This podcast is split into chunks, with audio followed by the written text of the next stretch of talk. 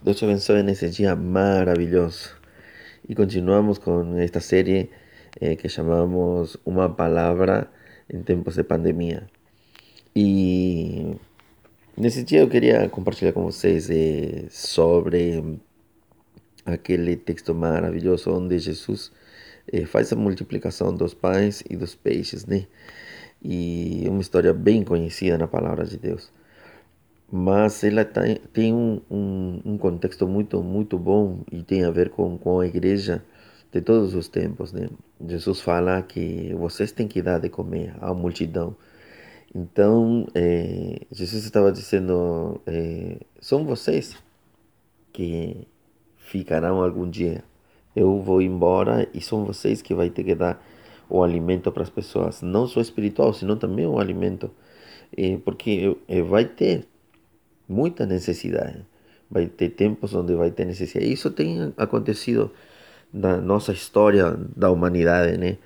E teve tempos que que passou fomes, outras outras pandemias e, e o homem sempre precisou se ajudar e nós como igreja sempre precisamos ajudar aquele que não tinha. Então nestes dias são dias em que nós temos que dar de comer às pessoas. O, o mundo inteiro está colapsado economicamente, então do pouco que nós temos, temos que compartilhar. Isso aí é muito bom. Eu, eu vejo em amigos, tenho vários amigos que já estão fazendo esse trabalho maravilhoso de levar cestas básicas para as pessoas.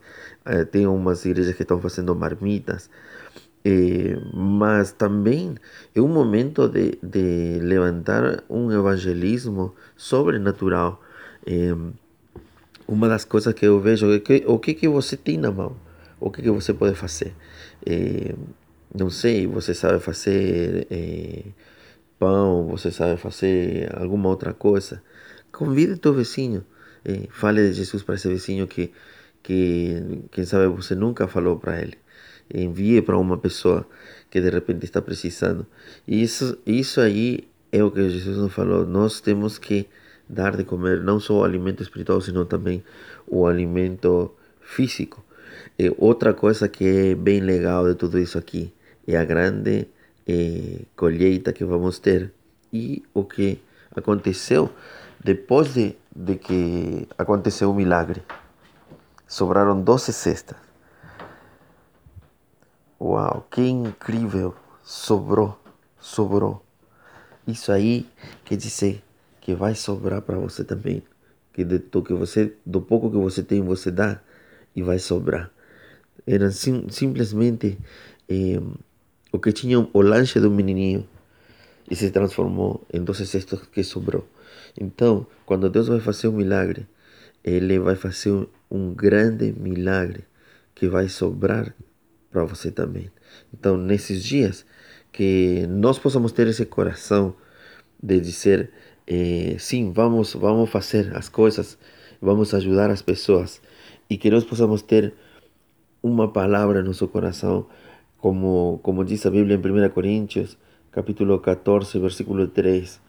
Mas quem profetiza faz para edificação, encorajamento e consolação dos homens.